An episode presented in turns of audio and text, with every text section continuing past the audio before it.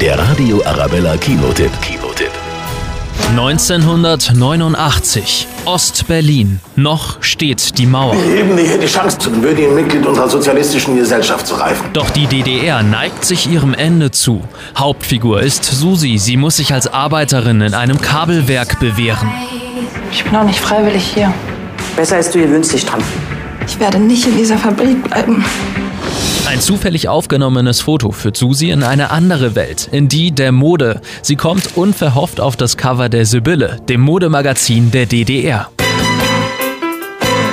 Die wollen, dass ich Mannequin werde. Mensch, bist du schön. Wir sind GPA. Was seid ihr? Glamourös, betörend, auserlesen. Susi verliebt sich in einen Fotografen, der ihren Traum von der Modelkarriere allerdings hinterfragt.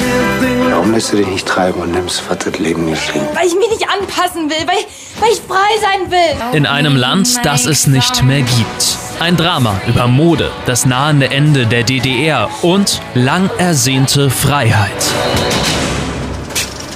Der Radio Arabella Kinotipp. Kinotipp.